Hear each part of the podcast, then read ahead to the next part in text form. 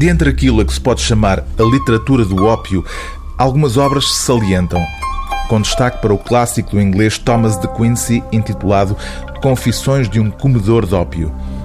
O francês Jules Boissière viria a inscrever-se nessa linhagem de exploradores daquilo a que Baudelaire chamou os paraísos artificiais.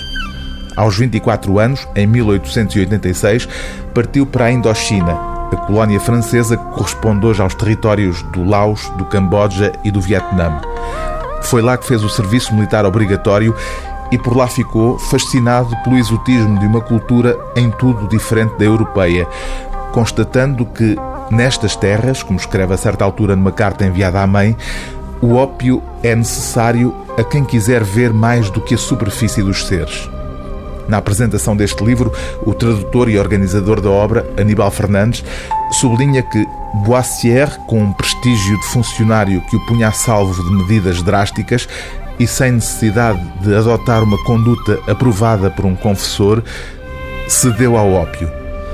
Os textos reunidos neste volume, Diário de um Fuzilado e Palavras de um Fumador de Ópio, são uma ínfima parte da produção literária de Jules Boissière,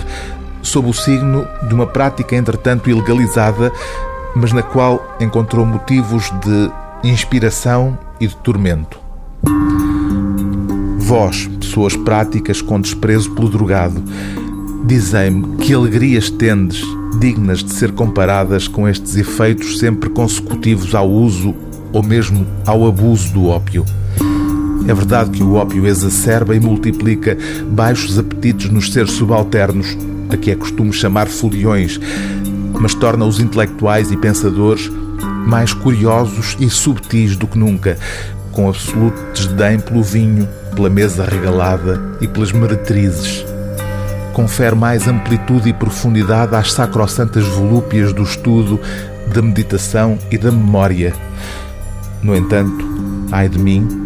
para o ópio continuar a produzir os seus maravilhosos efeitos, não basta aumentar as doses, com risco de ficarmos com uma anemia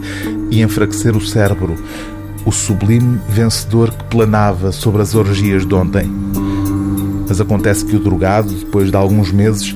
já fuma de uma forma maquinal e as dores sobrevivem ao envenenamento a que ele se habituou, porque o ópio, mais do que nunca, fez-lhe o espírito curioso, explorador, apaixonado pelas complexas e especiosas ideias.